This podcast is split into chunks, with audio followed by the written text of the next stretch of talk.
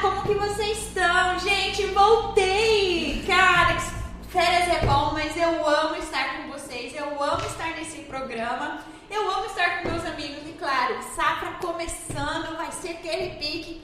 Então começo dizendo boa colheita a todo mundo, porque eu sei que muita gente vai começar essa semana. Que Nossa Senhora abençoe os produtores, que tudo aconteça na devida e santa paz.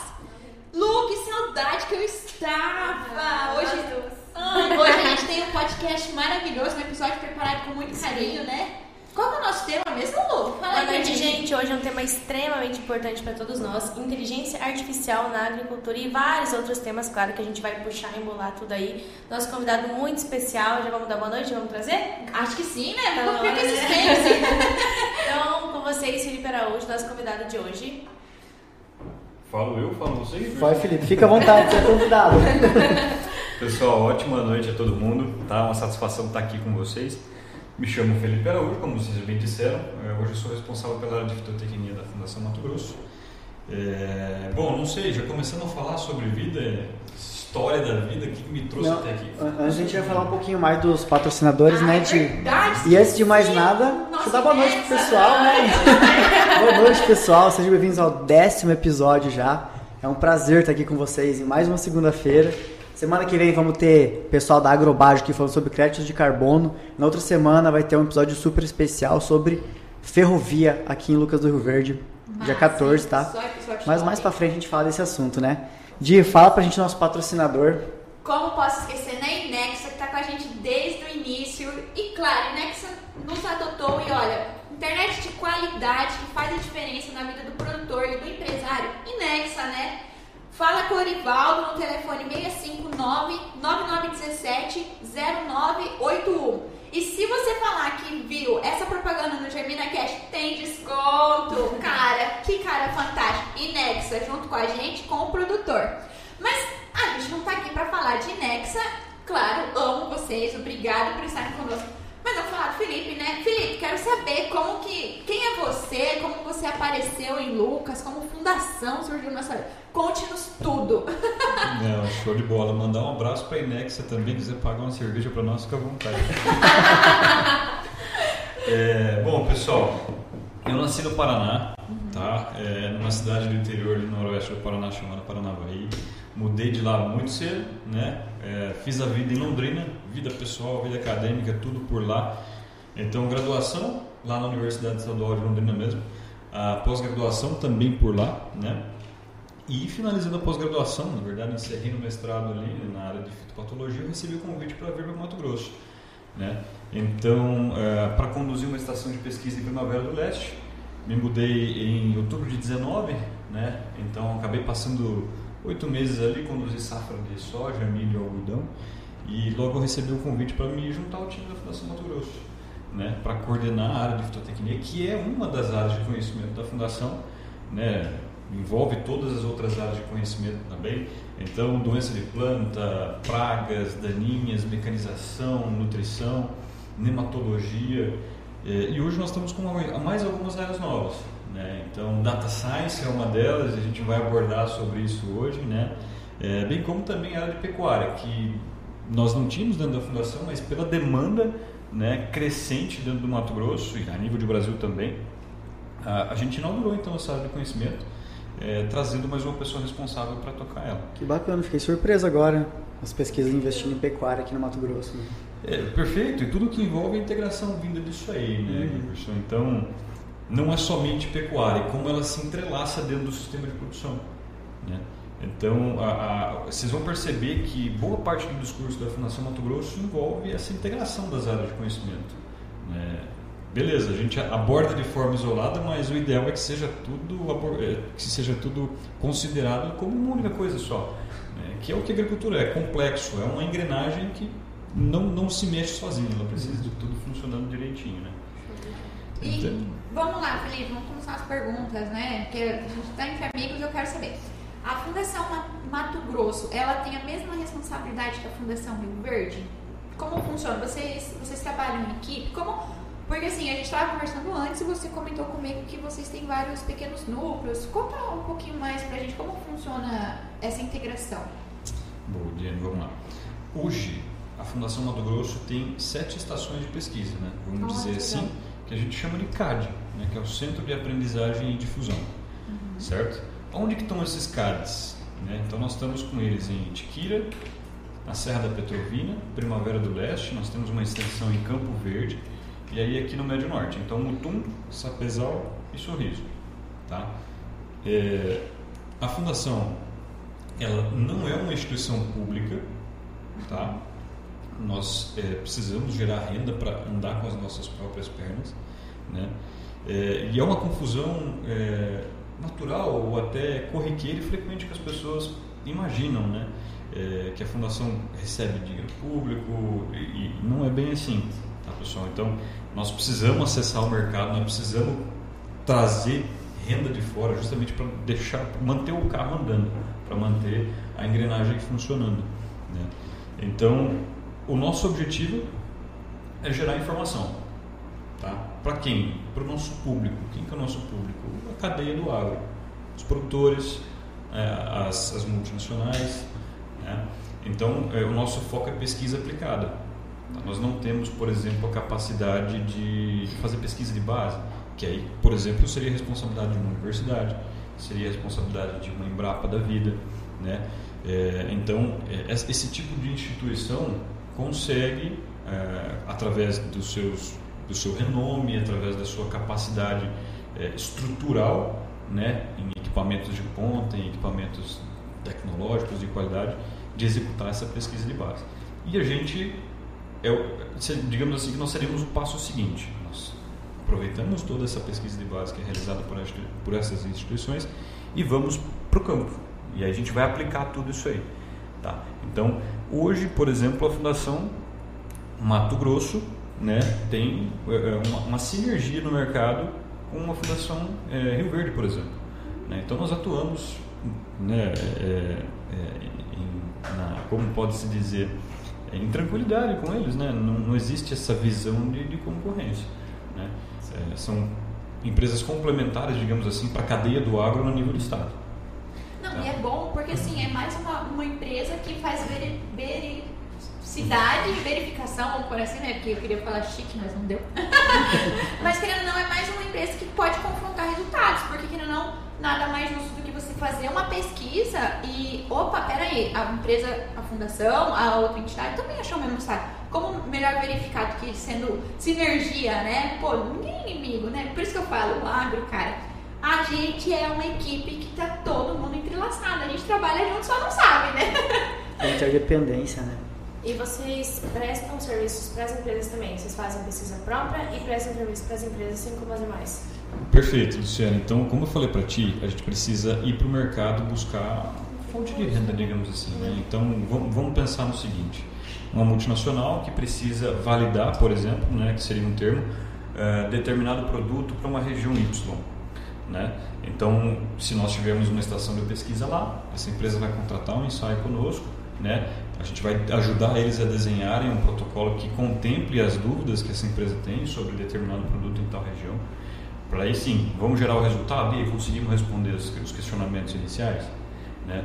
Então, aí a gente acaba, de certa forma, também ajudando essa empresa nesse, é, é, nessa atividade de posicionar o produto da forma mais assertiva possível para aquela situação específica. Né? É, e também. Ah, ajudar no desenvolvimento, né? Então hoje nós fazemos, nós não fazemos, por exemplo, desenvolvimento de produto. Você fica a par da, da, da própria pesquisa das multinacionais, por exemplo. Né? A gente ajuda às vezes no, no posicionamento desses produtos, né? É, e no avanço, né? Como é o caso da fitotecnia. Então o ensaio de VCU faz parte desse processo de avanço, né? Então as empresas precisam, é, por exemplo, uh, trazer essas linhagens ou, ou, ou os novos híbridos que estão vindo do, do melhoramento e entender como é que eles se encaixam dentro da cadeia. Né? E o processo do, o, os ensaios de VCU fazem parte desse processo e a gente ajuda no registro né? então dessas novas cultivares híbridos é, junto aos nossos órgãos competentes. Né? Então é mais uma das funções que a, que a fundação acaba, acaba tendo ali dentro da cadeia, sabe? Antes de realmente vir para o produtor comercial e tudo mais, quem valida teoricamente são vocês, né? Porque assim, eu acho que até as empresas só lançam algum material, alguma coisa nova no mercado, quando realmente, pô, vai lançar porque vai ter o recurso, é, retorno econômico, né? Senão não tem lógica você lançar alguma coisa.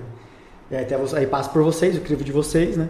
E realmente isso é, é importante para ver como que a fundação dá um, dá um respaldo para a empresa, que é uma multinacional, validar a, a, o trabalho dela, o produto dela, né? Que bacana. Perfeito, Guilherme. Então, assim, ó, veja que as próprias empresas geralmente também têm as suas, suas próprias redes de ensaio internas, né? E aí eles buscam outras empresas do setor, como a fundação, como outras empresas de pesquisa que nós temos, muitas empresas de pesquisa da MT, para fazer esse processo. Né? Então a, a, ideia é capilarizar e é chegar cada vez mais próximo da realidade do produtor. Né? Então é, não tem como a fundação dar conta do Mato Grosso sozinha. Né? Uhum. Nós precisamos desses, desses parceiros. Como a gente comentou, Rio Verde, todas as outras instituições que estão presentes aqui fazem parte e são necessárias para a cadeia. Tem, tem sua importância que merecem reconhecimento por isso. Você sabe nos informar a porcentagem, por exemplo, de pesquisa própria e pesquisa voltada para as empresas? Luciana, aí você me apertou sem me abraçar. Fica tarefa de casa. Tarefa de casa. É, porque assim, a gente acaba é, tentando aproveitar o máximo possível das estruturas que a gente é, disponibiliza como serviço da fundação para gerar informação. E aí ele acaba, digamos assim, misturando. É. Entende? Então, é, é claro, que isso não seja mal interpretado, né? Que nós estamos usando um produto contratado aqui para gerar outro tipo de informação, não é o caso. Né? Uhum. Mas os ensaios é, é, colaborativos têm, essa, têm esse intuito. E aí é onde a gente consegue encaixar essa dupla finalidade, digamos assim. Sim que é um dos ensaios que eu acabo conduzindo, né? que é, por exemplo, o meu ensaio de competição de cultivares. Então eu tenho uma parcela dos materiais que são contratados, né? E eu tenho uma parcela que eu uso que são os cheques de mercado. E aí a gente gera informação em cima de tudo isso aí. Então metade, digamos assim, é nosso, independente, e metade é, é contratado pelo mercado. Né? E aí a gente usa esse duplo propósito para levar uma informação mais rica possível para o. Completa, né? Uma dúvida, a gente nem conversou antes, estava falando mais de soja e tal. No milho você também faz esses testes de competição aí? Como é que. Positivo. Sobre cigarrinha também. Exato. Então, assim, só, só puxando um pouquinho né, a, a, sardinha, a gente acabou de ter o nosso dia de campo em Sorriso, que aconteceu dia 25, 26, salvo engano, foi quarta e quinta-feira, se eu não tiver ruim de, de data aí. É, e que abordou justamente isso, tá, Giverson? Então, nós tivemos lá algumas temáticas para a cultura do milho, né? Então falamos sobre o manejo de calagem que envolve, envolve, envolve no caso, né? É, doses de aplicação de calcário e a forma de aplicação, se incorpora, se não incorpora, se faz superfície ou não, e um ensaio de três anos. Uhum. Então esse ensaio não avalia somente o milho, avalia a soja e o sistema como um todo. Sim. E aí a ideia de você conduzir por vários anos é eliminar os efeitos de safra, né? Uhum. Então essa safra foi diferente da safra anterior, isso Muito. nem comentar, né? Então, é, com base nisso aí, a gente vai tirando um pouquinho essas é, especificidades da safra e, e, vai ponderando as coisas. Tá? Então, essa foi a primeira temática. Quer fazer um? Eu ia falar, você dar um spoiler pra gente, que é uma curiosidade minha, né? Agora o pessoal vai colher o milho e vai fazer a calagem. O que, que você viu lá? Incorpora ou não incorpora? Barbaridade, eu vou pedir. Ai, eu tô assim, Giverson, você é danado, hein? Porque você tem uma análise feed view. Lembra até hoje que você postou. Olha, o bicho é, o bicho é danado. Tem, tem que validar, né? A fundação, vamos ver se bate vendo, caminho, né? Eu tô vendo você querer arrumar encrenca. Olha só. E assim, ó, é, lembra que eu comentei para vocês que nós temos as áreas de conhecimento? Sim. Né? É, esse foi um ensaio conduzido pelo pessoal da área de solos e nutrição. Uhum. Eu vou pedir benção para o Felipe Bertol para poder. Bertol, desculpa aí, Beto. É, para poder falar um pouquinho do ensaio dele. Uhum. Mas ficou, ficou claro na discussão para nós. Né? É, o revolvimento do solo, você, você precisa considerar muito. Tá? Você precisa considerar demais. Quando, você, pra, quando é que você vai dar um olhar diferente para o revolvimento do solo? Quando você tem um fator limitante. Que fator limitante seria esse? E qual é o impacto dele na tua produtividade atual? Com base nessas questões, aí você toma a decisão ou não de revolver. Tá? Mas os resultados do ensaio até então mostraram que, para aquela condição específica, reiterando, para aquela condição específica, o não revolvimento foi semelhante ao revolvimento. Uhum. Tá? Então lembra-se que nós estamos falando do ensaio que dura, vai durar três anos, três safras diferentes, soja e milho em sequência. Tá? E aí a gente fez o comparativo, né? Zero de calcário, zero de calcário, duas toneladas né, de dose e o dobro disso. Uhum. E aí a, a, interação desses fatores que envolvia o revolvimento ou não. Tá? Então acho que o ponto a ser considerado é justamente esse. Qual que é o teu fator limitante e se ele está impactando na tua produtividade. Tá? Que foi um caso que a gente viu numa área de algodão, né? É uma, uma área onde o, o, a compactação do solo era tamanha que a infiltração de água já não era a suficiente. E pô, área de algodão você vai ter problema com o quê? Com mela, com Uau. doença, com mofo branco, entende? Então a compactação trouxe resultado. Na onde? Na infiltração de água, mas, é, é, perdão, o revolvimento. Né? Então as, as, a gente precisa sempre fazer uma ressalva. Esse revolvimento ele vai vir acompanhado de quê? Em que condições vão ser feitos esse revolvimento? Que tipo de revolvimento? Então não é minha especialidade, mas assim, são questionamentos pertinentes que a gente precisa deixar para o produtor e que, se ficou a dúvida, a gente faz o convite, pessoal. Nossa estação de sorriso está de portas abertas para receber vocês. Show de bola. Como é que é o nome do seu amigo? Felipe Bertol, cara. Felipe Bertol. Venha pro Germina Cast, tá? sua pesquisa. O convite está aberto e é intimada também. Caramba, que legal, como é importante, né? Saber os detalhes, tipo, e é, é legal porque assim, são três anos de acompanhamento, né? Não é uma coisa de uma safra, não. Fiz aqui e faz isso, cara. É legal que vocês estão fazendo esse acompanhamento, parabéns, tá? Trago isso porque traz mais, de novo, veracidade na, nos dados, então. Uhum. E Giverson, tô de olho, tá? Você fazendo essas perguntinhas capciosas é, aí, tá? É, é importante que a gente fale assim, cara, nenhuma, nenhum talhão é igual, né? Uhum. Todo produtor, seja os vizinhos lado a lado ali, divisa seca, o meu talhão não é igual ao do vizinho, né? Então, igual você falou, tem que olhar o que está acontecendo ali para realmente ver, se tomar uma decisão, né? E às vezes se tomar uma decisão baseada no que já aconteceu em pesquisa, dá um guia muito mais fácil, né? Porque querendo não é recurso que está indo, né?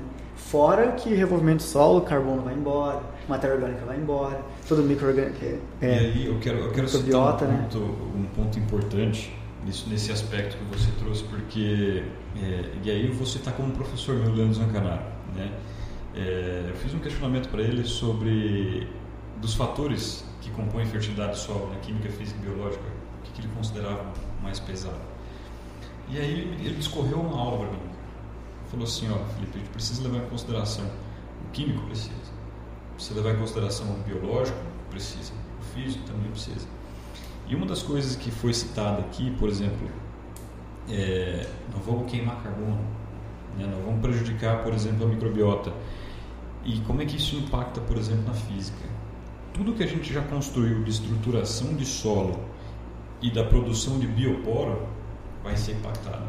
E esses bioporos ajudam a raiz a se aprofundar e também auxiliam num processo crucial que é a capilaridade de água no solo. Então, é, isso pode ser impactado negativamente. Você ganha por um lado pela infiltração e você pode vir a perder por outro. Então, cara, é uma balança que você precisa ser muito criterioso e, e detalhista na hora de pender a sua decisão para um lado para o outro, sabe? E bom, só voltando para terminar o jabá rapidão, o, além desse, desse, dessa temática que nós tivemos no dia de campo, nós tivemos é, uma temática que fala sobre controle de vassourinha de botão em pós-colheita de soja, né? com, com o Lucas Barcelos, da área de, de herbologia. Nós falamos sobre cigarrinha, né? que é o que vocês citaram aqui, aí falou a, a Lúcia Vivan, Marinha Nortega, da parte da entomologia, e eu falei um pouquinho dos nossos resultados da, a respeito da sensibilidade e tolerância de híbridos, né? E a, vitrine, e a o ensaio de competição né, de híbridos, que também foi apresentado. Então, tivemos o dia de campo né, de milho. Nós vamos ter, fazendo um jabazinho de novo, nós vamos ter o dia de campo de algodão em Sapezal, que vai acontecer no dia 8 e 9, tá? E aí eu peço desculpa, vamos tentar corrigir se eu estiver errado. É, 8 e 9 de junho, agora lá em Sapezal, uhum. né? E aí vamos abordar outras questões também, né? Fertilidade do solo, doenças no algodão e por aí vai. Né? Tecnologia de aplicação de fungicida e tal. Então também vai ser um evento muito bacana. Né? E a gente gostaria sempre de convidar os produtores para estarem próximos de nós. Né? É, que é justamente nesses momentos que a gente faz valer o motivo de ser da, da Fundação Mundo Grosso, que é transmitir e transferir troca de informação. Luciano, esse é o ponto. A gente sempre agradece o público quando a gente está finalizando o ensaio e agradece a presença deles, não para estar tá ouvindo a gente, mas para ouvir o que eles têm para falar. Então essa troca de informação para a gente é crucial, é valiosa demais. E a gente tenta sempre estimular isso. Né? Então, ó, fulano de tal, o que, que você viu na tua área? Fulano de tal, conta pra gente como é que foi lá na sua. Tá batendo como você está vendo aqui? Não tá? Opa, vamos entender por quê. Né? Então, é, para nós isso é extremamente gratificante, sabe? E até um norte também, né? Não adianta vocês fazerem alguma ação se não está realmente voltada para a realidade do que está acontecendo no campo, né? Bacana demais. Exatamente, tem que ser um problema real e uma aplicação real que tenha resultado, né? Porque às vezes você recebe um resultado, poxa, mas operacional aqui não, não é viável para mim, né? Então, assim, tem que ser uma coisa que condiz com a nossa realidade, realmente, né? Então, essa troca de informação é válida para efetivar o resultado, né? Bom, daí a gente entra num caso, né? Já que a gente está falando de fundação e tal. Fundação sofre com enfesamento ou não sofre? Sofre com baquinho ou não sofre? Claro. Como, como que vocês têm. Bom, a pergunta que eu quero é assim, porque realmente, Lu, não adianta ter o problema, sendo que ah, o produtor passou agora a última. Agora ele tem vaquinha. Safra do soja foi enfesamento, né? Mas e aí, fundação tá. Contrário, de Enfesamento foi no milho. Isso. No cigarrinho. É. Vocês entenderam. Mas a pergunta é, isso ocorre dentro da fundação também? Ou é um ambiente protegido? Eu acredito que não, né? A gente sabe que tá, a ideia é fazer um ambiente macro real à vida do produtor. O que, que vocês têm feito de parte de pesquisa nesse ponto, entendeu? Porque a gente falou de milho, agora já falamos que vai ter o algodão, mas e soja? Como é que está a fundação? Vamos falar mais do, do, último. Nossa maior preocupação foi o enfesamento, né? Que deixou todo mundo de cabelo em pé. Como a fundação se preparou isso ou isso não aconteceu lá? Opa, não, não, não. Muito pelo contrário, isso aconteceu com força. Então, assim, é, não vou dizer que é até bom que isso também tenha acontecido, porque ninguém quer que isso aconteça. Quem é do setor agro não quer que isso aconteça. Então, assim, mas por que eu estou falando isso? Para a gente conseguir estudar também. Você imagina só se porventura na nossa área não acontece nenhum dos problemas. E como é que nós vamos gerar resultado a respeito disso? Só visitando os demais. É, exatamente. Então, assim, é até bom que aconteça dentro da nossa área, porque ali nós estamos executando experimentação científica. E o que, que implica isso? Repetibilidade, casualização e controle local. Né? Por isso que a gente faz as ensaios de parcelinhas que a gente fala, né? que é uma parcelinha aqui, outra é lá, outra é colar, para a gente englobar tudo isso aí. Né? E com base nisso a gente consegue trazer um norte para o produtor embasado em pesquisa. Né? Então, é, no milho, como a gente comentou, ah, nós estamos gerando algumas informações a respeito da sensibilidade ou da tolerância de híbridos com relação ao complexo de enfesamentos. Né? Então, tivemos sim pressão de cigarrinha forte lá no começo. É, a expressão dos sintomas não está tão alta como esteve na safra passada, por exemplo. E aí a gente, a gente atribui alguns pontos, alguns fatores, né? Então, o, o fator sinal, o fator alerta, né? Então, o, o, complexo de enfesamentos apareceu com relativa importância na safra passada aqui. É, e o que a gente viu foi uma mudança rápida e até bem, é, é, é, bem importante né, dos produtores com relação ao manejo de insetos no começo, dos sugadores. Né? Então, os produtores se preocupando bastante com o complexo de percevejo, marrom, barriga verde, né? É, e por consequência, são produtos similares que se usa para controlar cigarrinho também percevejo. Né? Então, você acaba aproveitando uma porção da bateria de aplicação de inseticida para segurar essa, esses, dois, esses dois alvos. Né? E, e aí você, pensando nesse problema de enfesamento, você acaba estendendo um pouco mais a sua bateria de aplicação. Né? Então, assim, foi uma rápida e uma pronta adaptação por parte do produtor para lidar com um problema que no, na safra passada foi um susto e que ligou o sinal de alerta. Então a gente de certa forma atribui um pouco a isso, né, é, é, a alta pressão de cigarrinhas, mas os sintomas nem tão graves assim do complexo de enfesamento. Né? Deixa eu te fazer uma pergunta, Felipe. Se você não quiser responder, tranquilo, tá? Em relação a milho safra, milho verão, o uhum. que, que você acha que que pode realmente impactar, realmente pode, como é que eu posso falar, sem ser tão pesado assim, sim, mas sim. impactar a safrinha do Mato Grosso. O milho verão consegue ter esse impacto gigante em questão da cigarrinha?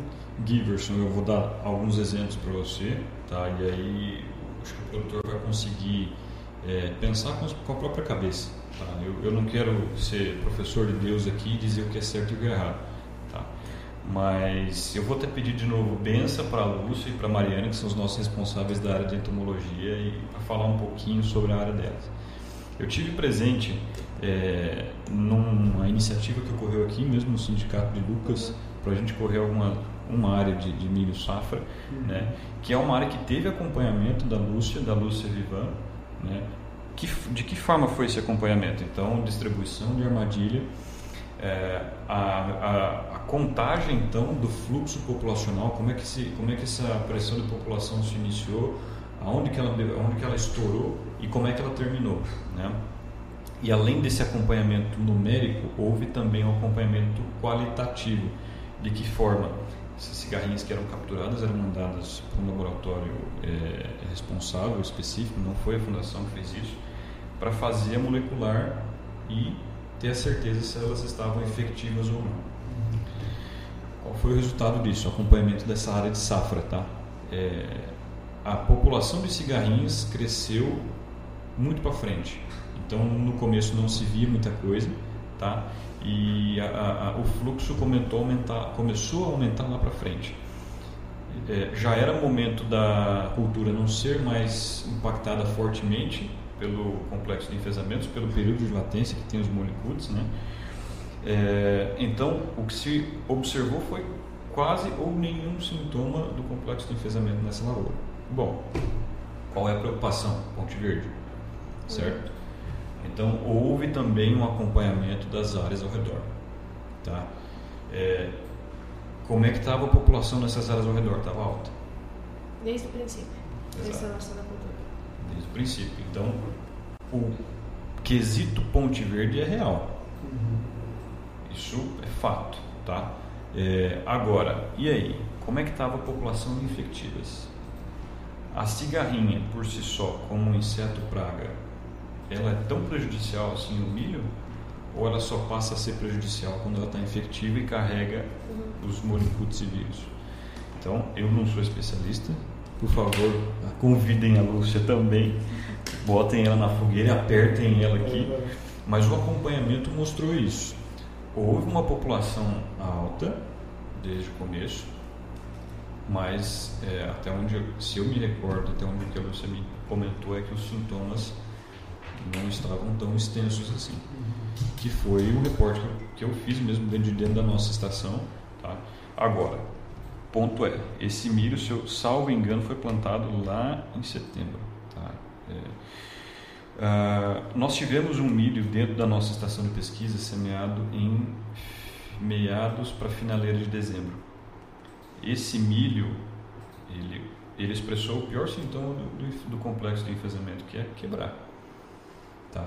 Então, assim, é, não foi o milho de, de, abertura de janela, digamos assim, uhum. abertura de, de verão, né, que foi plantado em setembro, mas foi o milho já plantado em dezembro. Então, é, o que, que aconteceu com esse milho? E os mesmos materiais que a gente plantou em dezembro, quando nós plantamos em meados de fevereiro, não caíram pelo complexo de enfesamentos. Então, assim, é, nós tínhamos infectivas na região, mas a pressão em uma situação foi pior do que a pressão em outra situação. Então, sempre para essa discussão é cabível esse questionamento. E como é que estava a pressão de infectivas? Tá? Então, nessa situação do milho plantado em dezembro, a gente, a gente imagina que houve um foco ali.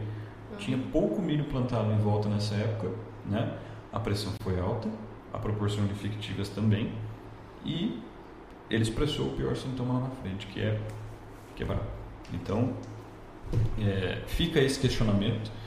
Uh, agora, se o cultivo de safra vai impactar na safrinha, é, eu não posso, eu não sei responder, sinceramente. Não tem como afirmar ainda, né? É difícil. Os acompanhamentos estão mostrando uma coisa, só que são resultados de uma única safra, né? É, esses, esses acompanhamentos precisam continuar e, e jamais, jamais abandonar a, as ferramentas de manejo, de manejo integrado, uhum. não é uma só. Né? Então, estamos falando de controle cultural, eliminação de tiguera, estamos falando de híbrido tolerante, das baterias de aplicação de químicos, da utilização de biológicos. É, o pessoal de Minas, Minas não, perdão, de Santa Catarina tem uma iniciativa muito legal, que é o alerta de cigarrinho. Vocês já devem ter visto o alerta de ferrugem, por exemplo. Uhum. Né? O de cigarrinha, se eu não me engano, vai num sentido bem parecido. Então a ideia é dizer para o produtor de determinada região, opa, nós encontramos cigarrinha infectiva aqui. Cabe ao produtor, aos produtores da região executarem um manejo em conjunto. Bem mais efetivo do que ficar fulano de tal aplica, o vizinho aplica, Exato. o outro aplica. Cara, o hábito, o hábito migratório da praga vai te dar um olé, vai te dar um baile. E aí tu não dá conta de aplicar. Pois é. é foi o caso aqui no começo, né? Os que plantaram Sim. primeiro ali ao redor de onde tinha milho safra, não, não culpando ninguém, mas ele entrou cinco vezes na semana, conseguia controlar, era muita população, e era só ele que foi, começou a plantar. Ele falou, não, vou esperar os outros vizinhos plantarem também, que a gente começa a controlar junto.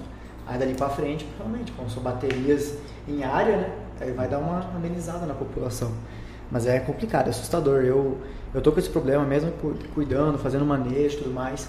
Eu tenho milhos lado a lado, onde está secando agora, né? Daqui mais uns 15 dias vou colher. E tem um milho que eu encosto a mão, ele deita, e o outro lado a lado, cara, divisa seca, assim, firme, inteirinho. Perfeito. Então a gente olha, tipo assim, o manejo foi igual, o que, que muda? A parte de tolerância do híbrido, né? Esses são os pontos que a gente começar a se atentar aqui dentro da, da região. Perfeito. E assim, só um contraponto aí, Iverson, deixa eu perguntar para você. Esses, os dois chegaram a mostrar sintoma de enfesamento ao longo do ciclo? Então a gente precisa excluir os fatores, né? Tem uhum. que ver se não é um outro fator que não seja. É, o pessoal da empresa foi lá tirar, fazer análise, né? Protoplanta, como e tudo mais. Assim, é super característico, sabe? Mas não podemos também julgar antes de saber o resultado, né? Mas é uma coisa que eu fiquei de olho, ó. Próxima safra, pô, eu sei que aquele ali apresenta um risco. Foi cigarrinho não, ele cai. Perfeito. Então já né, tira o pé dele. Que é algo que o produtor não quer no híbrido, né? Uhum. Porque assim, o que acontece. É o mesmo híbrido? Não, não, híbrido diferente. O que, o que preocupa é porque é assim, né? Você faz todo o investimento, até pendoamento ali, depois você cuida, reza para chover, aí chega no final ali, cai o que você cuidou para trás. Tipo, todo o seu investimento foi por água abaixo. Né? Esse aí que é o maior problema que eu vejo. É, acho que o produtor não quer no híbrido é justamente isso. Uhum. Não, e sabe o que vai ser curioso? Tem muita gente que falou, fala assim, né? Não, na minha lavoura não dá pra me Vai colher agora. Agora que o, que o que vai perceber, entendeu? Porque o que acontece? Tem muito produtor que quer colher 10 por hora, que quer tacar. Vai ter que colher devagarzinho porque encostou as linhas da, planta, da plataforma, aquele pé vai tombar e vai virar. Então, tipo, tem muito produtor que acha que, ah, não, não deu, mas vai perceber o efeito na colheita. Então, tipo, vai ser bem. Ali que a gente vai perceber o, o dano, é. sabe? Tipo, vai ligar o alerta, tipo assim, ai, não tinha e daí vai culpar, coitado não, mas vai bem nas, nas revendas que vai, Acha, vai achar ter um culpado sempre, né? Sempre vai ser achado Como bom produtor, né? A gente culpa alguém. Pois é. Nós vamos falar agora de soja, né? Da tua área, ó, Vamos falar um pouquinho mais de como que funciona ali a tua área de... Antes da gente mudar de cultura, né? Vamos falar do Inexa de novo, né? Porque Inexa junto com o produtor, né? Não dá pra falar de produtor, safra e tudo mais sem falar de Inexa, né? Falando de revenda, que também é o nosso braço direito, mas hoje o campo, daqui a pouco a gente vai entrar na parte de, digita, de digitalização, de parte mídia de, de, digital e também envolve toda a parte. Então, já trazendo um gancho de como tecnologia está moderna, mas Inexa presente no campo, né, mais uma vez, então se precisou, tá com problema, agora hoje em dia agricultura de precisão, que, que vem o nosso tema que daqui a pouco vai, a gente vai entrar nesse ponto. Liga por Ivaldo, 9 9917 2528. Até dia de passeio, o número errado dele antes. Não acredito. Ai, Giverson, você. Hoje o Giverson tirou um dia pra me testar. Eu já um episódio teste. Não, mas o Yuri, nosso, nosso, nosso backstage ali na tela, colocou certinho o número, tá, gente? Olhem Desculpa, pela tela de vocês, viu? Pelo amor de Deus. Pessoal da Nexa, tamo junto. Liga pra ele que, tamo, que ele vai, vai te atender com todo carinho e com toda a competência. Agora a gente vai voltar a falar porque, gente, o soja tá quase aí. Eu sei, eu já eu sou ansiosa igual você, já tô sofrendo por antecipação. Até porque eu já fechei minhas cultivar. Vamos lá, a gente vai fazer um, um spoiler. Felipe vai contar algumas variedades que são suscetíveis ou não. E eu, como uma produtora, já comprei semente. Então, ou seja, eu tô aqui, ó, Tomara que não seja, Aqui né? então ou não tão? Que, que, como que foi lá na fundação? Ou foi, o susto também bateu lá? Sim, sim, o susto bateu lá. A gente vem tentando acompanhar desde o começo do problema, né? É, e só, só para fechar aqui, né? Então, soja, né? Nós conduzimos áreas de, de soja, de milho e de algodão, tá? E, cara, estamos vindo com, com tudo que o, o, o MT precisa, ou que o MT está buscando de informação. Gergelim, calpi, é, mamona, mileto, sorgo, Trigo tem aí também? Trigo nós não temos, Não? cara. Eu não sei, eu não- cheguei a ver ainda alguma estação com trigo. É, sei que tem um pessoal do MS que está tá conduzindo né, lavoura de trigo ali e tal, mas é, não, não chegou nada para nós ainda, Arroz. sinceramente. Arroz é o pessoal de Sinop que é forte. Eu ia falar Embrapa, que lá Sinop. no Sinop tá, a galera tá investindo no É. arroz. Aí deixa para quem, deixa quem sabe. Coragem também um pouco, mas é, eu tenho medo, né? Não sei lidar, então. Sim, sim, mas fica a dica, pessoal. Precisando de, de algumas informações aí que a gente puder contribuir nesse sentido, pode procurar a fundação. Tá. É, já fazendo também um gancho para Inexa, por favor, né, a gente precisa de conectividade no campo, ajuda nós. É, com relação aos problemas de soja, então, é, a gente tem acompanhado desde o começo, tá? É, é claro, eu sou novo de fundação, igual eu comentei para vocês, eu vou fazer dois anos agora em junho, já estamos em junho, né? Entrou no fogo já. É, exatamente, e já lidando com esse tipo de problema. Então, assim, eu tinha mudado para primavera, né? E em primavera nem se ouvia falar disso. E aí eu mudo para dentro da fundação, já na primeira safra, o trem derriçando. E bom, vamos tentar entender o que está acontecendo, né?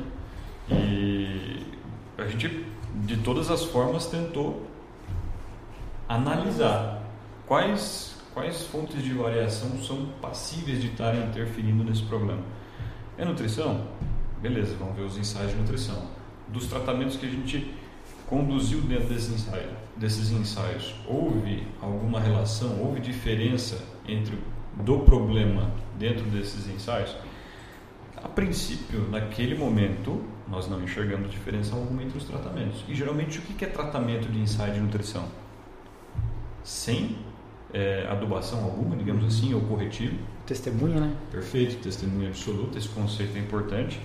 E aí, variações de dose, por exemplo, variações de fonte, ou no caso dos corretivos, né, se houve também variação pela incorporação ou não. Tá. Então, dentro dessa rede de ensaios que nós tínhamos, nós não conseguimos perceber diferença entre os tratamentos, o que nos leva a crer, ou o que nos levou a acreditar, que nutrição não era o foco naquele momento, não era um fator é, que modulasse esse, problema. Tá? Também fizemos ensaios, por exemplo, avaliações dentro dos ensaios de doença de planta. O que, que nós percebemos na safra 20 e 21? Culturas, cara, com um dossel limpinho. Você via a folha senecendo, coisa mais linda, douradinha, né? sem, sem mancha.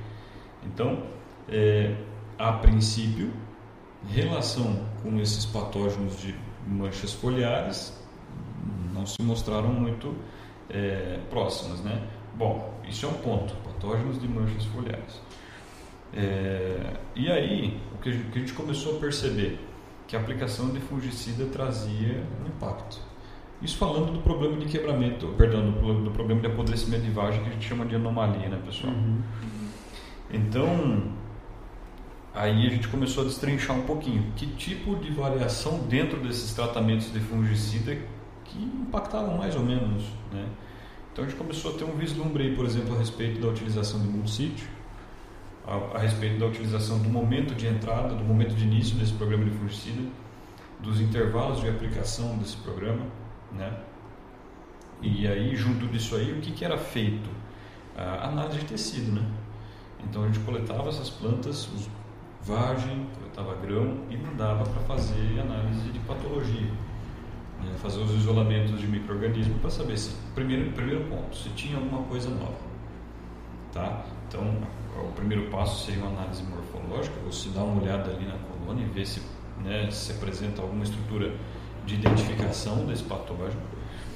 É, segundo ponto, opa, parece que tem alguma coisa nova aqui. Ou não, não tem. Vamos mandar, de qualquer forma, manda para molecular para ver se houve alguma mutação, por exemplo. Tá?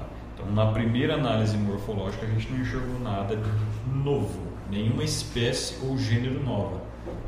Espécie nova ou gênero, né?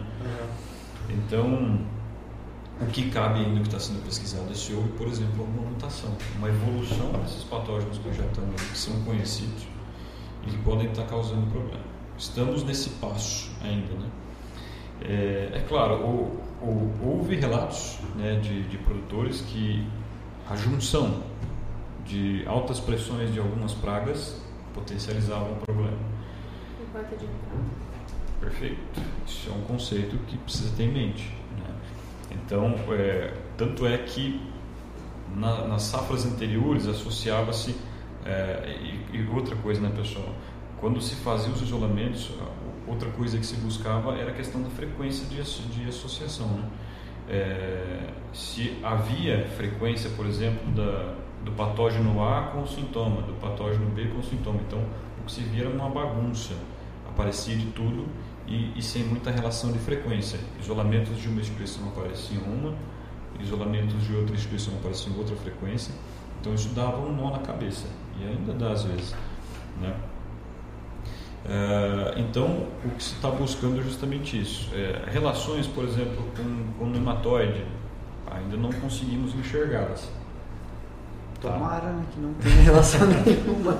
Tia, eu fico, eu fico me perguntando, como é que foi a questão da soja louca 2, né? O afelencoides.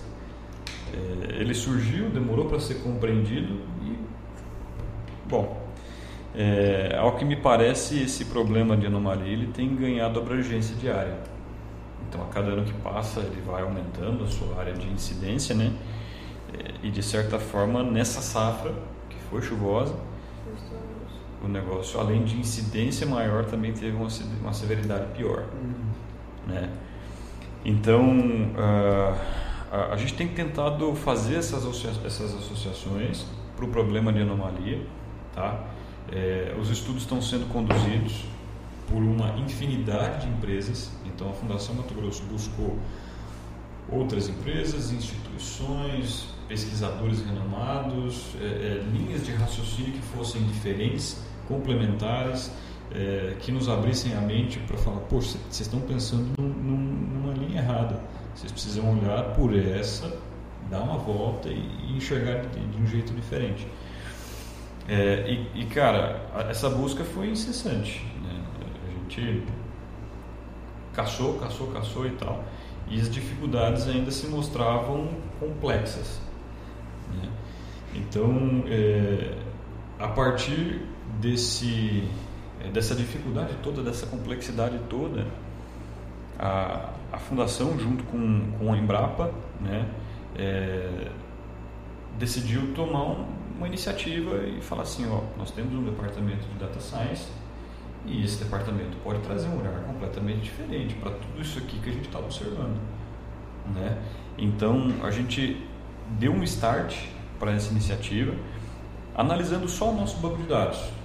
Do que, que consiste o nosso banco de dados? Os nossos ensaios. Então nós temos áreas de pesquisa em Mutum e em Sorriso. E com base nesse banco de dados aí, a gente. É, o, Paulo, Paulo Souza, né? Obrigado, Paulo, pela, pelas contribuições aí. É, o Paulo rodou uma análise estatística, né? Através do famigerado machine learning, né? Da, da inteligência artificial. É, e com base num algoritmo de árvore de decisão, ele conseguiu usar esse banco de dados nosso para trazer uma abordagem diferente uma abordagem que a nossa cabeça não estava associando. Entendeu? Então, para nós, é, essa, esse é um grande trunfo, é, essa é a nossa grande expectativa. Que o, a inteligência artificial, o machine learning, o big data, é, que ele consiga trazer para nós uma visão que a nossa mente ainda não está conseguindo associar, que é cruzar tudo ao mesmo tempo. Às vezes a gente segue uma linha lógica, uma linha de raciocínio que, que a agricultura nos impõe a seguir, que é natural, Mas por, por nós estarmos falando de biologia, cara, não existe regra na biologia. Então a gente precisa vamos precisar de uma ajuda um pouco diferente para tentar, não digo resolver. Né? Acho que nem é a nossa pretensão, não é resolver, mas dar um norte. Dar um norte e às vezes até ajudar o produtor que ainda está em processo de tomada de decisão sobre quais ferramentas ele ainda pode usar para a próxima safra de soja. Né? É. Que eu vi ele meio ansiosa, já comprei Até tem um produtor que mandou uma dúvida pra nós. O que, que ele perguntou, Lu? Alguma relação com material de ciclo determinado e indeterminado? Esse aí é meu paizinho.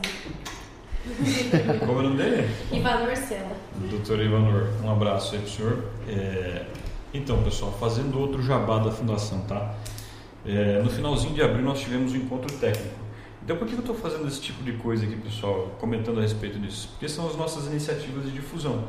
Esses eventos servem justamente para levar informação ao produtor. Então, assim, é, vou pedir para quem estiver nos acompanhando para seguir as nossas redes sociais, Claro. né? É, e quem quiser compartilhar o e-mail conosco, o WhatsApp, para a gente botar na nossa lista de transmissão e aí a gente divulga diretamente para a pessoa o que, que nós estamos fazendo.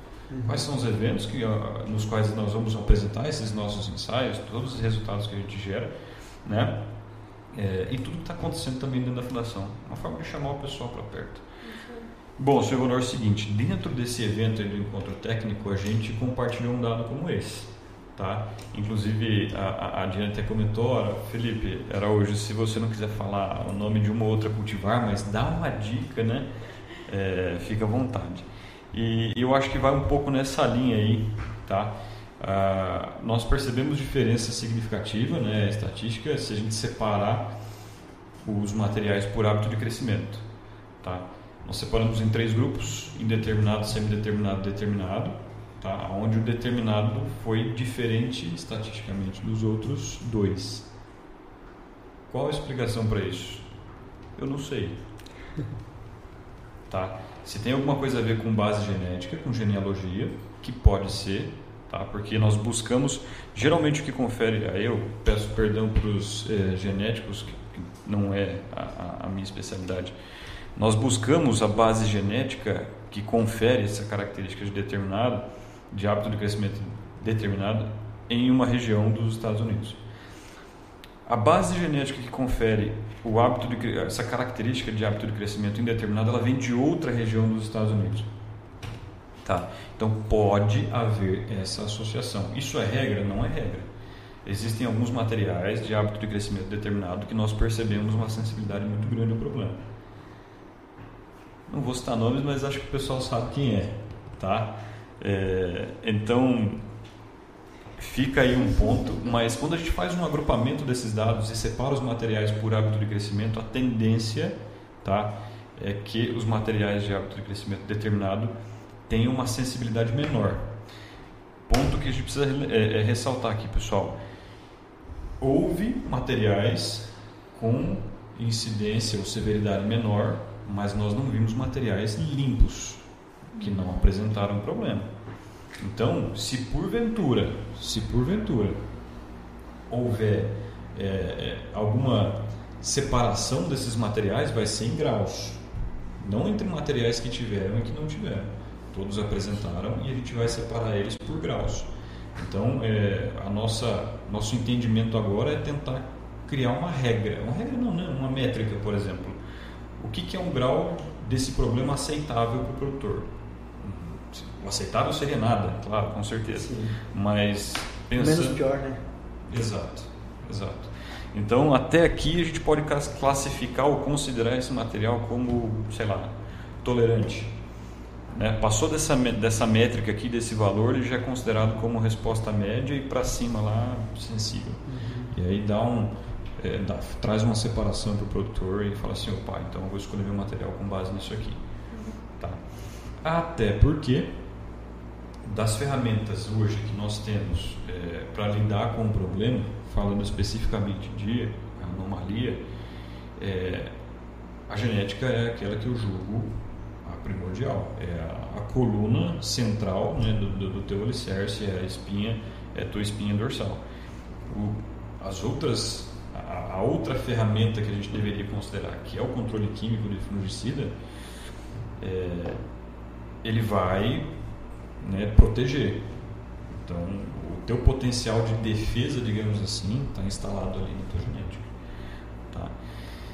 Então, é, a nossa ideia seria ampliar a nossa base de dados, tá? que hoje está restrita aos, aos, ensaios que a gente fez em Mutum e Sorriso, então vejo que é uma, uma base de dados pequena, mas que ainda assim trouxe para nós um resultado animador, animador pela abordagem, tá? não, não pela, pela solução. Sim. É, sobre a, a, a, potencialidade dessa ferramenta, dessa análise. Né? Então, é, a nossa ideia é, através de um questionário, que aí eu já peço a todos os produtores a gentileza de colaborar conosco para responder esse questionário, pessoal. É um questionário rápido, simples, é, não vai demandar ficar puxando é, análise de solo, né? são informações que geralmente o produtor é, tem ali rapidinho na, na cabeça, na mente, né? e, e questões fechadas. Então, só vai selecionando rápido. Né? E Esse aí, questionário está disponível nós vamos divulgar ele amanhã. Amanhã? Inclusive hoje aqui é, seria o evento de divulgação inicial. Manda pra gente que a gente Dispara dentro do grupo sindicato. Maravilha. Os produtores vão responder. Então, assim, é, vai ser um questionário simples, né? Então o produtor clica no link e ele pode responder no celular. Que é através do Google Formulários, né? Uhum. Então é jogo rápido. Fez, nós fizemos um, um, treinamento aqui né, com, com alguns produtores e coisa de cinco minutos, fechou. Né? Então, a gente, a gente espera que esse formulário nos ajude a ampliar a base de dados, até porque as questões é, é implicam em várias ah, vertentes né, do, do, processo que pode estar envolvido com a anomalia. E, e aí a ideia é essa: aplicar, aí sim, a inteligência. Felipe, me mandaram uma dúvida aqui o seguinte, se vocês fazem pesquisa na parte de armazenagem também, porque saiu uma fofoca que já que essa anomalia é um fungo, né? Eu esqueci o nome da, da doença. Então, então né, tá caminhando é, ainda para. Eu já sabia que ela tinha nome, eu esqueci o nome. Fomopsis. Isso aí, Fomopsis. E aí dizem que essa Fomopsis, é? Já pode ir para dentro de armazém. Então, o questionamento que me fizeram é se vocês também estão cuidando dessa parte, tipo, se pode levar também dentro dos armazéns. Ou se vocês só ficam na parte de pesquisa campo. Ó, oh, uma abordagem interessante, né? Porque uh, a gente ainda não fechou o postulado de Koch, que seria, digamos assim, a, a necessidade que você precisa executar para dizer, ó, oh, esse problema aqui é causado por tal agente bio, biótica. Tá? Então, é, eu, eu, eu não. Como eu posso dizer? Eu não seria tão incisivo assim tá. em dizer nós já definimos que o agente causal é esse. Tá? É, é claro, algumas instituições já fizeram os isolamentos. E é aquilo que a gente comentou anteriormente. Da frequência de isolamentos, esse, esse gênero tem aparecido em maior frequência. Tá. É, se você for pegar os sintomas do que acontece nos Estados Unidos, por exemplo, né, que é onde o pessoal está se pautando para gerar pesquisa e base científica para discutir isso aí, os sintomas são parecidos. É, Agora, é aquele problema que eu comentei anteriormente. Nós temos alguns pontos. Uh, o melhoramento genético ele usa esse patógeno como régua de corte uhum. para selecionar ou excluir materiais, tá? Então, se realmente for o complexo de aporte Phomopsis, a gente vai precisar definir certinho a espécie, qual é a espécie que o melhoramento genético usou como régua de corte, né? E se porventura tudo isso que a gente está apresentando e está lidando de cultivar, se são sensíveis ao problema. Tá? É... Existe, é claro, isso aí vai demandar um pouco mais de, de estudo e, de tempo para lidar, mas bom, sobre o problema da Phomopsis é, atacando a soja. A gente precisaria entender os ciclos de disseminação primário e disseminação secundária. Tá? O primário, ou seja, como esse patógeno entra numa área nova, por exemplo, que nós já recebemos reportes de que acontece, áreas novas também expressam um problema, seria por semente. Tá? Uhum. Pelo amor de Deus. Pelo amor de Deus, não estou dizendo aqui que é semente, gente? Eu ia fazer essa pergunta. Se tinha algum resultado parcial de semente. Tá, pensando nisso, é, o ponto é o seguinte. É, a Phomopsis, ela, ela tem um poder destrutivo grande na semente e quando se faz, nós temos alguns métodos de fazer germinação. Quando se faz, por exemplo, germinação em blotter test, que seria o rolo de papel ou gerbox, é, essa semente ela é destruída pela Phomopsis. Quando se faz um teste em caixa de areia ou no solo mesmo, você consegue ter um estabelecimento distante, as plântulas se desenvolvem, tá? É, e o que se associa à forma com que o patógeno está atachado à semente. Ela fica no tegumento. E aí, quando a, a, a soja começa o seu processo de emergência, ela larga esse tegumento ali e a plântula consegue emergir. Um ponto. Então, esse seria o ciclo primário de disseminação. Segundo, os ciclos, ciclos posteriores, o que vem depois disso, né? Ah, beleza, contaminei minha área, ótimo, e agora? É, geralmente, o patógeno atacou a planta, ele vai ficar no resto cultural. O resto cultural não é necessariamente resteva, que a gente está vendo do palo em cima. Né? Existem frações da matéria orgânica que não estão visíveis para nós, estão ali em superfície e subsuperfície. Bom, teórica, teoricamente, esse processo infeccioso se daria por respingo de chuva. Tá? Até pela característica de, de picnídeo e tal. E, e, e bom, uh, a, a, respeito de, de armazenamento. Tá? Como é que esse patógeno chega no armazenamento? Espera, ou em teoria, que o grão que foi contaminado na lavoura vá para armazenamento contaminado. Tá? E aí, no, no processo de você juntar uma massa de grãos, provavelmente você vai ter uma, né, um avanço, exatamente, um avanço, uma proliferação do problema. Entendi. Tá, que são os reportes que a gente tem ouvido. É, agora, se, se nós temos estudos para comprovar isso, não então, assim, aqui eu estou falando de teoria e hipótese, tá, pessoal? E aí eu peço a distinção da gente não misturar isso com paixão, com emoção. Uhum. Não, tranquilo, é porque é bom que às vezes o produtor fica. Acho que a Fundação MT, a Fundação nossa, Huber, tem que ser responsável por tudo. E é bom que a gente coloca limites, né? Então é bom você separar isso. E fica a demanda, né? Você, La Salle.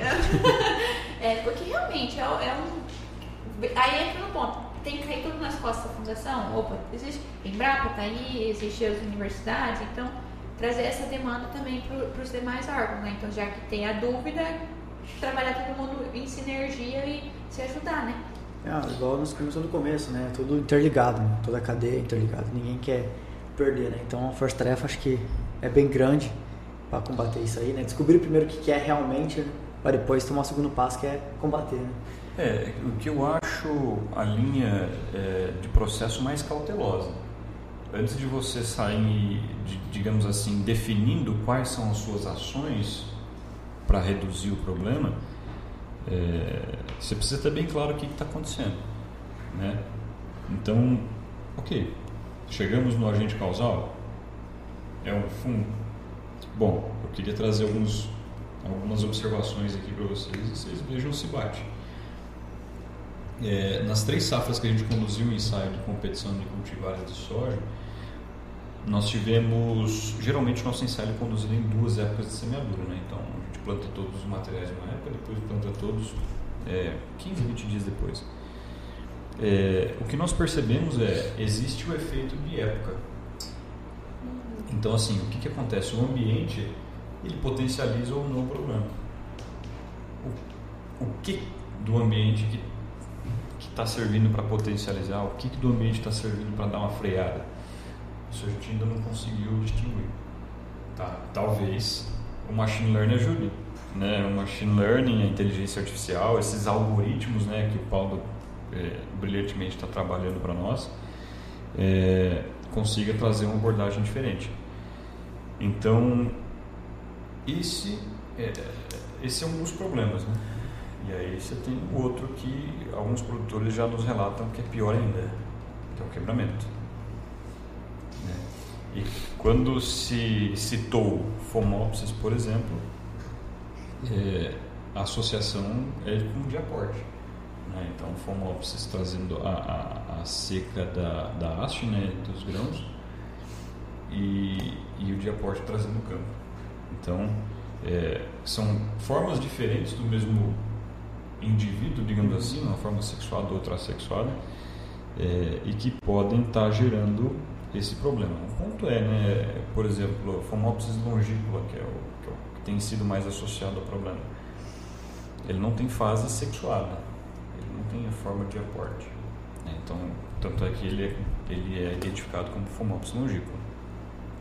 E aí precisamos trazer mais informação também sobre essa questão do da quebramento, porque ah, os prejuízos em produtividade, dependendo de quando o quebramento acontece, são gigantes. Né? Então, é, produtor precisando usar da criatividade para tentar colher uma soja que deitou, que, uhum. que, se prostrou e se agarrou no chão, basicamente. Então, passando com a plataforma no sentido contrário de, dessa, dessa, queda, né? E aí dá a volta no talhão e volta pelo mesmo sentido. Então, assim, você perde rendimento operacional para tentar colher, né? E é um problema gravíssimo.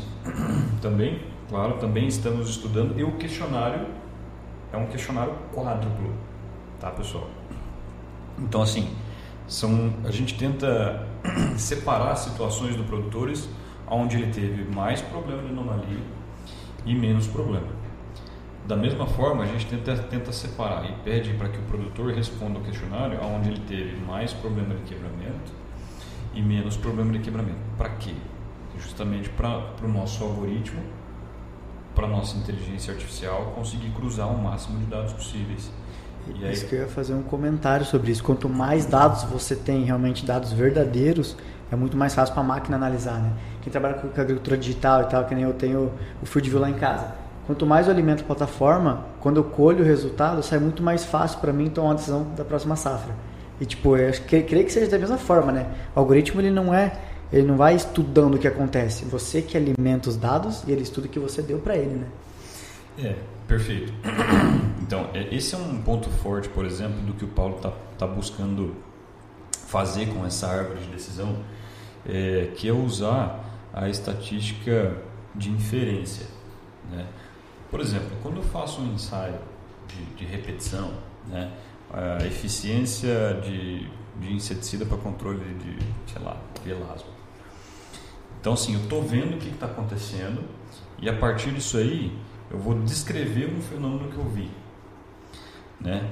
É, aí eu vou falar, ó, através da análise de médias, né, da análise de variância, eu consigo separar os inseticidas entre superior estatisticamente ou inferior estatisticamente, ou não, se não deu diferença significativa, todo mundo igual. Bueno, segundo ponto, estatística de inferência, né? então eu vi aquilo ali, isso é descritivo. Quando eu tento prever o futuro, eu estou fazendo uma inferência. Com base em quê? Com base no que eu já tenho, com base no que eu já tive e com base no que eu acho que pode ser importante. Então você cruza tudo isso e aí é, tu tem um modelo é, Bayesiano de estatística de inferência, né? É, e aí você tenta cruzar tudo isso aí para tentar predizer algo que vai acontecer no futuro. Bom, previsão que é, a, a previsão quer dizer que vai dar certo? Não, não. Mas pode servir como um norte para gente buscar outras ferramentas, buscar uma outra abordagem sobre os dois problemas, sobre a anomalia, apodrecimento de vagem e o quebramento, né? É, para aí sim, aí encontramos a causa, agora a gente vai usar as ferramentas corretas e assertivas. E atribuir culpa para quem a gente quiser. Brincadeira. Com responsabilidade, né, pessoal? Vamos é, é, rastrear a cadeia e tentar enxergar onde que está esse elo. Esse elo que enfraqueceu. Uhum. Não estou dizendo que é um elo que se rompeu. Nem estou querendo inferir culpa a alguém. É só um elo que se enfraqueceu e precisa de uma atenção diferente. Certo. Né? Como a gente falou, nós estamos lidando com biologia. Não existe, não existe regra. Felipe, já passamos de uma hora de bate-papo. Não falei para você que você estava ansioso antes. Falei, cara, quando você já foi uma hora e você tem muito mais para falar. Mas vamos lá, agora eu vou te pedir nome aos bois.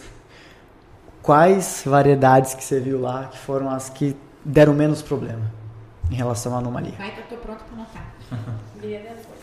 Pode, pode falar não, pode ser É tranquilo. assim, ó, é, pessoal, eu sinto um pouco de segurança para abordar isso aí, porque hoje nós fazemos parte de uma rede de pesquisa, tá? E aí eu preciso divulgar isso para o produtor, porque é uma iniciativa muito bonita, cara, e, e- e que assim rompeu um pouco de barreiras. Então, agradecimentos a quem faz parte dessa dessa rede e também agradecimentos especiais a quem a quem liderou isso aí e a quem tornou essa iniciativa possível, que foi o Leandro Zancanaro. Tá? Então, eh, nós temos empresas participantes, empresas de pesquisa e consultoria, participantes que têm sede em Mutum, que tem sede em Lucas, que tem sede em Sorriso, em Sinop, então acaba sendo uma rede que traz dados aí de forma robusta. Né? Então, os dados que são gerados na fundação, eles podem ser comparáveis e, e- e- e cruzados contra dados de outras empresas. Tá? É uma forma grande de validar, né? Eu, vou- eu vou falar uma coisa assim. É, todas as empresas têm um, um produto forte e um produto fraco. Pensando nesse problema, Certo. tá? Então, é, dizer que só uma empresa se saiu bem quanto a isso seria leviano da minha parte, tá? E aí, como eu não vou lembrar de todas as cultivares que se saíram bem aqui, pode ser que se eu não disser de uma empresa, eu esteja incorrendo em dizer, né? olha, aquele, aquele germoplasma não foi bem. Então, o que, que eu vou fazer? É, eu vou pedir para o pessoal acessar o nosso aplicativo da Fundação. Tá? Tem na Play Store, na Apple também? É, é isso, exato, está à disposição. E lá nós vamos divulgar os resultados dos nossos ensaios de competição que envolvem essas avaliações. Ótimo. Entendeu? Então o produtor vai conseguir comparar todas. Uhum. E não só eu falando de uma ou de outra. Sim. É, porque assim, dentro de um universo eu consigo elencar aqui para você de 8 a 10 cultivares que são boas e 8 a, 8 a 10 que são ruins, mas e o resto? Até deixa eu, eu não, eu não conheço todas, esse é o ponto. dar um aviso até o nosso backstage colocou o site aí na tela para o pessoal quiser acessar já, baixar o aplicativo, tem tudo todas as informações que vão estar dentro do site ali, né, bem bem guiado para quem já é produtor aí que está assistindo, ou não é produtor, mas tem curiosidade de ver quais foram os melhores. Entra aí que acho que não sei se está divulgado ainda ou, ou já foi, mas entra aí, procura que vocês vão achar. Sim, sim, sim. A gente, é, a gente vai divulgar agora, né?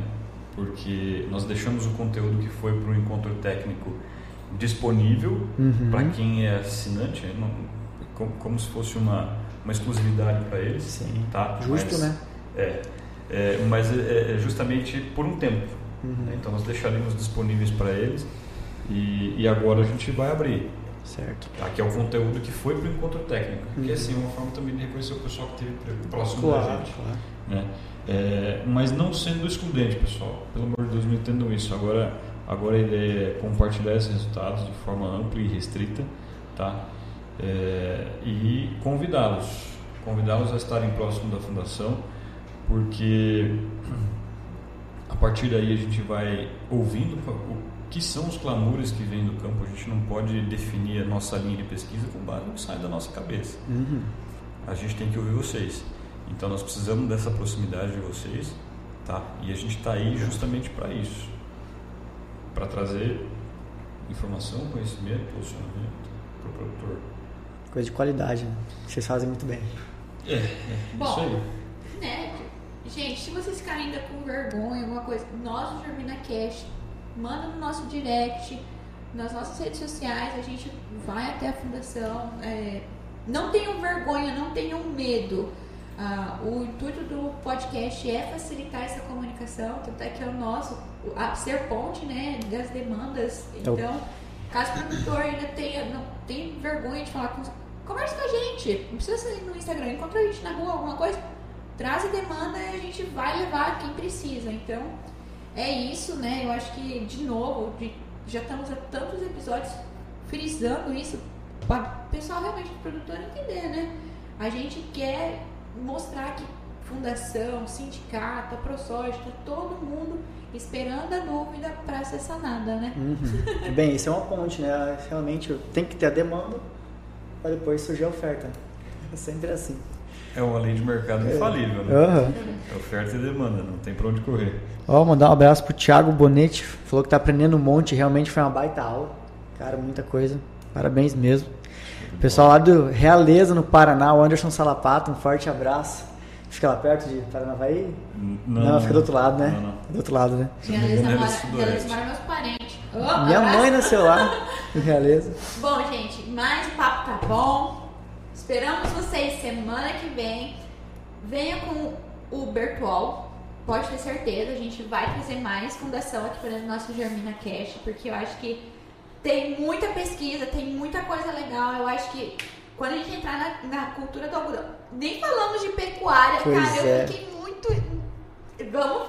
Vai vir de novo o Felipe aqui pra falar de pecuária. Não, não, aí, é Mas o eu tenho- aí é o Thiago Treino. Vai vir os dois. Thiago Bezerra, né? Olha, não tem sobrenome melhor para um cara para lidar com pecuária. Thiago Bezerra, esse é o cara. Esse é o Mas cara da muito pecuária. obrigado, Convi, por ter aceitado estar aqui conosco. Sempre, casa está aberta para receber fundação sempre, tá bom? E que seja o primeiro de vários bate-papos. E claro, manda a lista pra gente. É, a gente também, caso o produtor sinta dificuldade em baixar o aplicativo, se, se vocês puderem, a gente faz uma listinha, faz uma tabelinha, alguma coisa e manda pro produtor. Não se preocupa, a gente faz isso entre nós. É, mas estamos aí. E mais uma vez, obrigada à nossa super audiência, né? Saudades de vocês, gente. E claro, segunda-feira, às 7 horas, mais um episódio de Germina Cast esperando por vocês. Não esqueçam e não percam. É isso aí, gente. Obrigada, obrigada, Felipe, pela participação. Foi um bate-papo muito bom. Acho que os produtores pegarem vários ganchos, várias coisas que a gente espera resultados e, e a gente pode contribuir também com a nossa pesquisa, é, respondendo as perguntas, né, os questionários. Eu acho que assim é o que mais está trazendo base, né? A ProSoja também está sempre com questionários, fundações sempre com questionários, e isso ajuda muito para dar o direcionamento de onde ir, onde pesquisar, o que está dando de diferente, o que está dando mais, o que está dando menos. Então, esse, essa contribuição que o produtor pode dar em contrapartida de receber o resultado, né? Então, muito obrigada, gente, por acompanhar e esperamos vocês na próxima semana. Tá certo. O Felipe quer deixar uma palavra final aí? Ah, claro, reiterar o convite, né? Que a participação dos produtores para nós desse questionário vai ser fundamental. E assim, é aquela, é aquela, aquela máxima, né? Me ajuda a te ajudar. Então, é, a gente pede encarecidamente, tá? Igual a gente comentou, não, não vai demorar, não é pesado, não é enfadonho. A gente precisa de detalhe, por isso são muitas questões, mas assim, são questões rápidas de responder, né? E eu tenho certeza que é, vai ser para trazer uma ajuda. Né? A gente está com uma expectativa fantástica em cima disso aí. E, e novamente, pro, produtor, é, o nome parece mágico, né? A inteligência artificial, mas está acontecendo. Está acontecendo, nós temos pessoas é, que estão engajadas em fazer isso acontecer. Né? Então, nós já saímos fazendo uma divulgação prévia, pedindo sugestões dos sindicatos. Nossa ideia é estar mais próximo de vocês e surgiram muitas sugestões a partir daí. Então a gente deu uma lapidada, deu uma resumida é, para que fique de fácil acesso ao produtor e para que ele colabore, sabe, de livre e espontânea vontade. Então, reiterando o convite, pessoal, obrigado. Obrigado pelo convite de vocês para estar presente aqui, cara. Que, que vibe bacana, né? Acho que vocês estão conduzindo uma iniciativa fantástica. É, contem com a fundação, igual comentei para vocês, nós temos várias áreas de conhecimento, tá? É, beleza, só falando de soja, milho, tem algodão, tem pecuária, tem mais um monte de coisa para comentar. E você pode ter certeza que a gente vai ter alguém aí para poder é, bater um papo com profundidade, com responsabilidade, para auxiliar vocês aqui, sabe, trazer informação e auxiliar o produtor também. Com certeza. Muito obrigado mesmo, pessoal. Vou deixar um abraço especial pro meu tio Valdecir Bueno, episódio favorito dele todas as segundas-feiras. Tô sempre acompanhando. Abraço pro tio. E bom, pessoal, semana que vem, 7 horas, horário do Mato Grosso, o pessoal da Agrobajo vai estar aqui, da Deere, para falar sobre crédito de carbono. Que assunto fenomenal. Bom, pessoal, vejo vocês segunda-feira no Germina Cast. É o campo conversando com a cidade.